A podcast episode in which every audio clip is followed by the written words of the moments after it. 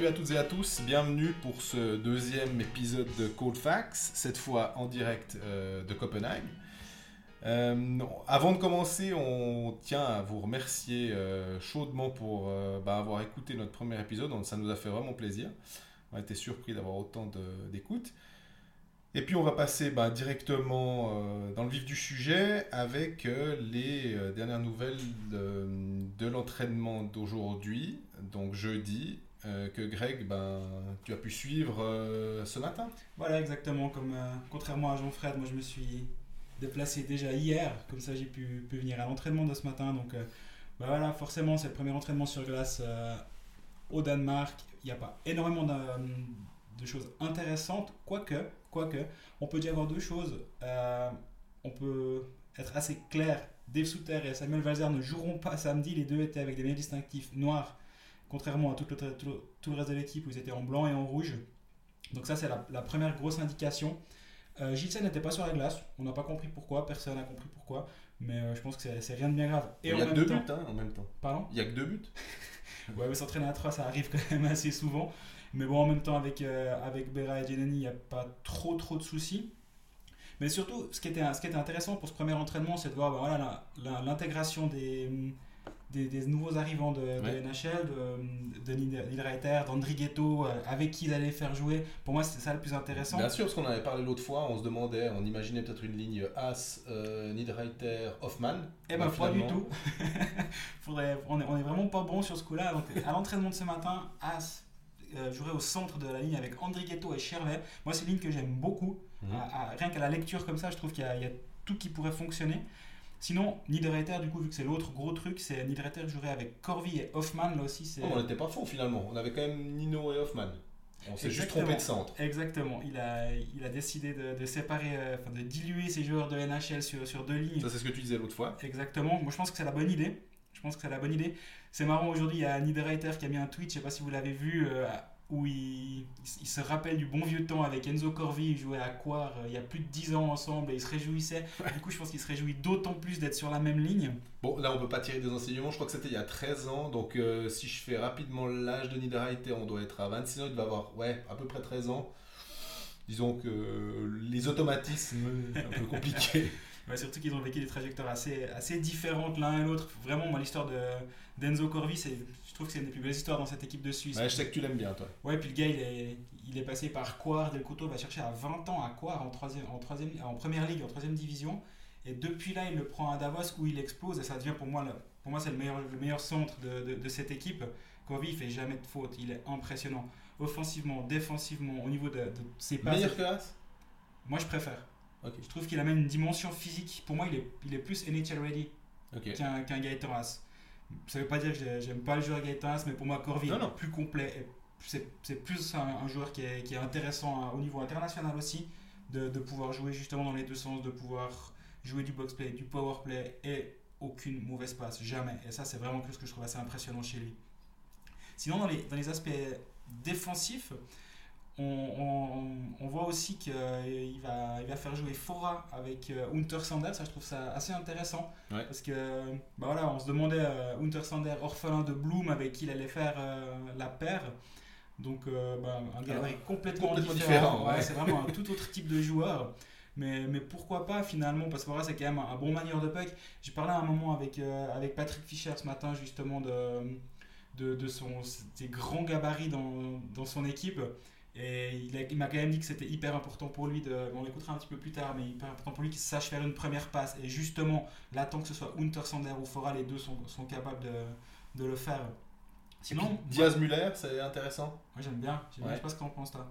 Bah, sur le papier, alors forcément que je, je valide. Maintenant, euh, je ne sais pas ce que ça peut donner euh, sur la glace, mais en tout cas, Diaz qui a joué en NHL, qui sait faire une première passe, Muller, on peut quand même espérer de lui qu'il soit aussi capable de le faire. Et puis après, ben, il reste alors les, les deux dernières paires, Genadzi, euh, Sigenthaler et puis Kukan Frick. Frick, alors en tout cas, lui, on lui met euh, Dean Kukan, donc il peut en tout cas pas se plaindre. hein. Non, puis Frick, c'est McGaver, quoi. À chaque fois, on a l'impression qu'il va claquer, puis finalement, il est quand même toujours là. C'est hallucinant. Moi, déjà, de le voir sélectionné à la, à la première sélection de, de Patrick Fischer, je trouvais ça bizarre. Et de le voir passer cut après cut après cut après cut. Et là, finalement, il n'est même pas surnuméraire. Il sera dans les 8. Alors après, on ne sait pas encore combien de joueurs va, va inscrire euh, Patrick Fischer durant, pour, le premier, les premiers matchs. Ouais. Mais là, il joue sur une vraie ligne alors que Dave Souter, récent champion de Suisse, hein, une des pièces maîtresses de, de la défense de Zurich, sera, en tout cas, lui, c'est sûr, surnuméraire. Mais moi, je pense quand même qu'il est avec 13 attaquants. Bah déjà, c'est assez, c'est assez simple d'en d'en enlever un, même s'ils aiment bien en général en mettre 13. Euh, du coup, 9 défenseurs. euh, mais ils jouent souvent à 4 lignes quoi derrière. Moi, je pense que, vu qu'on on rappelle donc la règle, il y a 25 joueurs qui peuvent être inscrits sur la feuille de match, dont 3 gardiens, donc 22 joueurs de champ. Mhm. Et là, il faut savoir, c'est que bah, lors de notre dernier podcast, euh, on n'était pas convaincu que, que Yossi, Fiala ou même, même Meyer viennent ren- renforcer l'équipe de Suisse, mais finalement, bah, il se trouve que il y a une nouvelle est sortie ce matin sur les, sur les médias suisses alémaniques, sauf erreur, qu'en cas d'élimination de Nashville, Yossi et Fiala viendraient. En cas d'élimination de San José, Meyer viendrait également. Du coup, du coup, cette équipe-là, elle va au plus de Nord-Américains que, que de joueurs qui évoluent en championnat de Suisse, c'est- vraiment une première. Ouais. Et du coup, s'il veut faire jouer, faire venir ces trois joueurs, faut laisser de la place. C'est clair. C'est des problèmes auxquels, en, en général, en Suisse, on n'est jamais confronté. On, Ouais. on sait qu'on a toujours un gars qui pourrait venir. Yossi, Streit, on se rappelle. C'est des, problèmes de Suédois, de Russes, de Finlandais, ça, en général, de dire Ouh là là, il faut qu'on laisse deux trois places de, de Ouais. libre pour, euh, pour nos gars de l'autre côté. Bah là, on y est en fait. Et, et du coup, moi, je serais pas surpris qu'il laisse deux défenseurs en Mhm. tribune qui, partent, aussi. qui partent à 7 et 12. Ouais. Comme ça, il laisse trois places pour Exactement. inscrire des joueurs euh, en vue de- du tour intermédiaire ou plus loin dans le, dans le tournoi. Si Nashville tourne la situation et gagne, bah, il, va, il va petit à petit inscrire quelqu'un. Ouais. Mais euh, moi, je pense, demain, je serais pas surpris de voir Frick en noir à l'entraînement. En même temps, on se trompe tout le temps sur Frick depuis le début. Donc, euh, un peu plus, un peu moins, ça, je, pense- je pense que c'est pas trop grave. Non, je pense qu'on peut compter sur les joueurs. On nous avait posé la question euh, est-ce qu'on voit des joueurs de NHS, comme tu disais Ça sera pour les trois derniers matchs, si je ne fais erreur, si Nashville se fait sortir en 5 matchs. Ils sont, il y a 2-1 dans la série pour euh, Winnipeg. Ça, ça serait pour le match contre la Russie, la Suède et la France, je crois. Exactement. Ce ouais. qui fait, finalement, ça vaut la peine. Bah, des fois, euh, je me rappelle, on avait, on avait cassé les pieds, pour pas dire autre chose, à Glen Hanlon en 2015. En disant, Ah, Nino, il vient quand? Nino, il vient quand? Nino, il vient quand? Puis finalement, il n'est jamais venu, euh, alors même qu'il avait été éliminé. Il, a- il, a- il avait coupé court et il dit, c'est bon maintenant, à peu près, la nouvelle était sortie. Donc, euh, mais, mais là, euh, franchement, effectivement, Yossi, euh, game changer, quoi. Ah, c'est- Déjà, déjà que cette équipe, pour moi, elle a de la gueule, mais elle manque un petit peu. Elle manque peut-être d'un d'un peu de, de, de firepower, on va dire, à la ligne bleue en, en, en power play. Si, si débarque, bon, bah là, ça change tout. Ouais. Ça change clairement tout. Et, et cette équipe, elle, elle nous plaisait déjà bien. On en parlait, on en parlait mardi. Mais si, ou Fiala, hein, même, même si. Bien sûr. Que ce soit euh, Yezi, Fiala et Timo Meyer, c'est ces trois joueurs qui changeraient quelque chose. Mais forcément, quand on a un ancien MVP du tournoi qui débarque, c'est quand même autre chose. Ouais, mais les deux autres, c'est des buteurs, euh, plus de 20 buts cette saison euh, en NHL. Ça pose son homme. Quoi. On va plus savoir quoi faire tous ces buteurs à force, il me semble. bon, ça c'est c'est sur le papier parce qu'on n'y est pas encore. Et, et sinon, bah, on a encore vu, euh, on n'en a pas parlé, mais la ligne offensive avec Rod, Sheppy, Baltisberger, moi honnêtement, j'aimerais pas être en face. hein. Ouais. Parce que c'est trois joueurs qui sont, alors pas tous grands, parce que Rod il est, il est assez petit, mais il est hyper intense, hyper C'est physique. Baltisberger, on, on en parlait l'autre soir- l'autre jour, ben voilà, c'est c'est le même genre de joueur. Puis Sheppy, on n'en a pas parlé, mais lui aussi, il est gros, il est gros et ouais, il fait, il prend de la place dans les bandes. Et puis il est apprécié, hein, parce qu'il est, il est, il est quasiment tous les sélectionneurs. On a l'impression que Reto Shepi, euh, le, le centre de troisième ligne euh, pour faire le, la checking line, c'est lui. Maintenant, je me demande, niveau jambes, est-ce est-ce qu'ils auront, est-ce qu'ils auront les jambes, ces gars qui, qui ont joué jusqu'à vendredi dernier On Ouais. rappelle, hein, ça fait pas une semaine qu'ils ont terminé le championnat. Dans le même ordre d'idée, Hoffman, il fait des playoffs incroyables, il perd le match 7. Mentalement, ça doit être assez compliqué. Justement, j'aurais bien aimé le croiser ce matin, mais il était pas. Je l'ai pas vu en zone mixte pour, euh, pour lui demander comment il allait. Bon, j'ai juste, euh, vu de loin, il rigolait. Donc, euh, en même temps, s'il est là, il faut croire qu'il est, qu'il est prêt à, jouer. Il faut pas, pas trop s'inquiéter.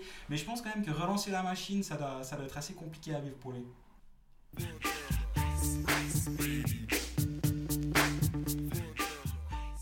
Bon, puis il y a quelque chose d'assez intéressant avec cette équipe, cette équipe de Suisse en regardant, en jetant un petit coup d'œil au, au contingent, c'est les néophytes. Là, si on regarde, on en a une dizaine qui disputent leur premier championnat du monde. T'en penses quoi?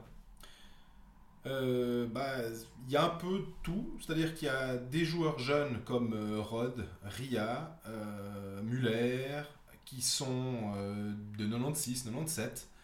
Ça, ça, ça ne choque pas trop.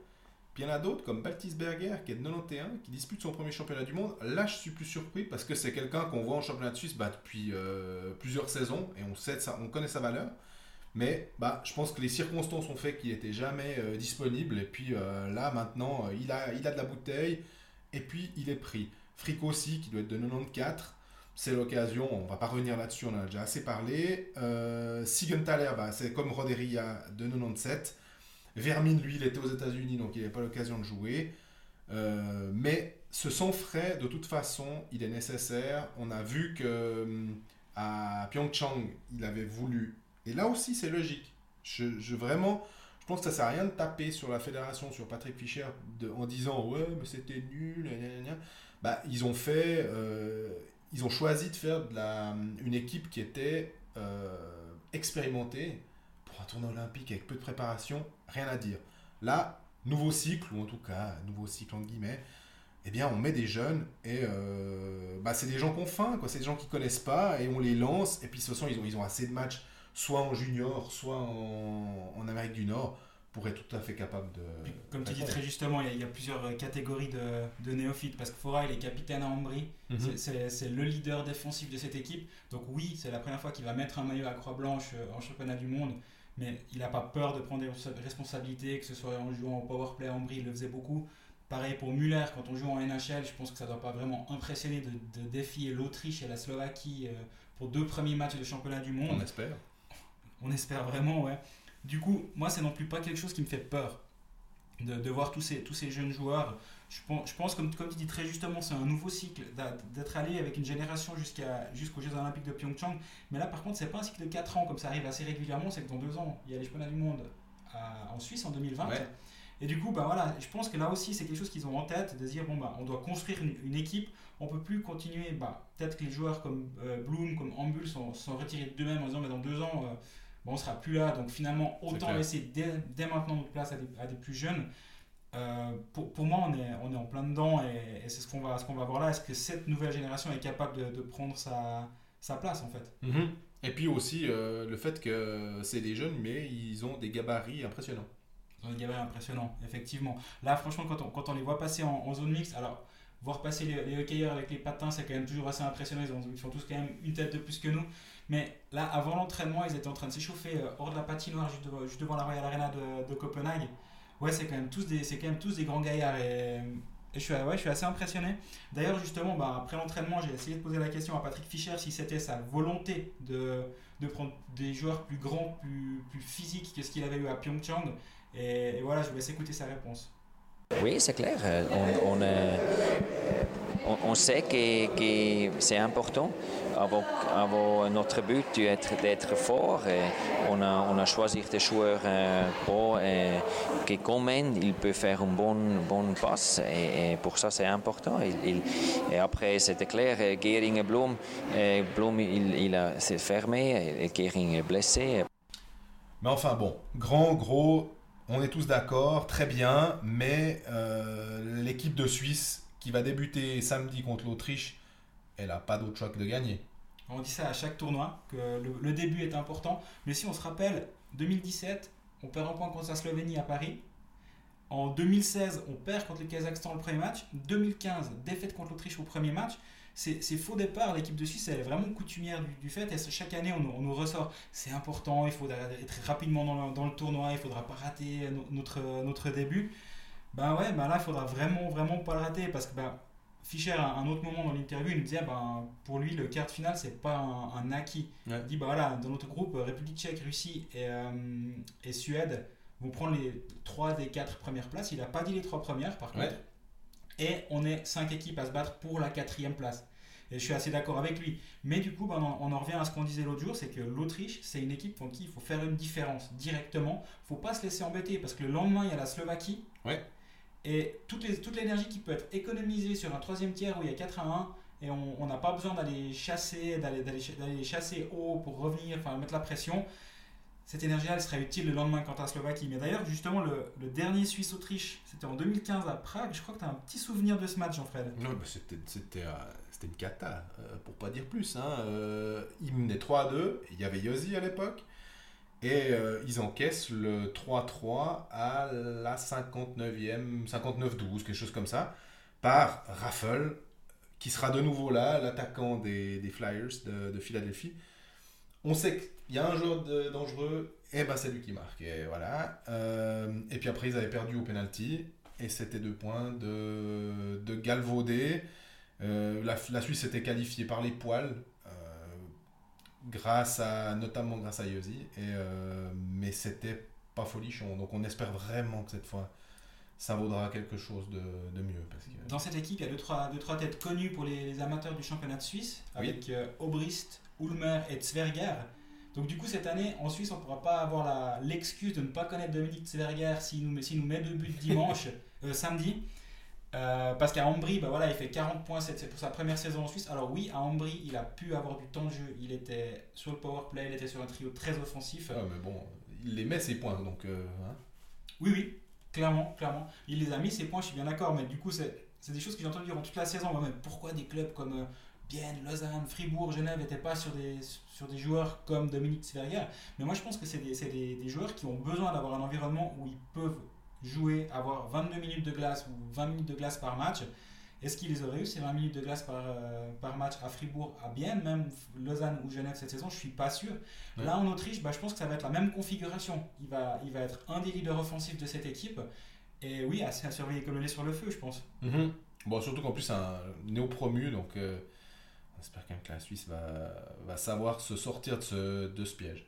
Bah, Néo Promu qui est habitué à faire l'ascenseur. euh, ils, Mhm. viennent, viennent une année dire bonjour, ils repartent une année en bas, après ils vont, euh, ils vont mettre des, des squares euh, dans, le, dans, dans le groupe 2, puis ils remontent, puis ils s'en reprennent dans le groupe 1.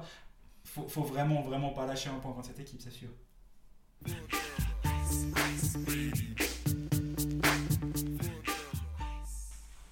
Crois qu'on est arrivé à la fin de ce, de ce deuxième épisode de Cold Facts. Nous, on se retrouvera d'ici samedi, après le premier match contre l'Autriche. Manquez-le pas, à 12h15, ce sera sur RTS. On ne peut, pas encore- leur faire concurrence, donc euh, allez, allez, allez les voir sur la RTS. Par contre, en attendant, vous pouvez toujours nous retrouver sur Facebook, Twitter, at ColdFactsCH. Pour, euh, pour nous poser toutes vos questions, vous n'hésitez pas. Euh, Nous, on est là pour essayer modestement d'y répondre. Et, nous, on se voit d'ici. On, on s'entend d'ici samedi. À bientôt.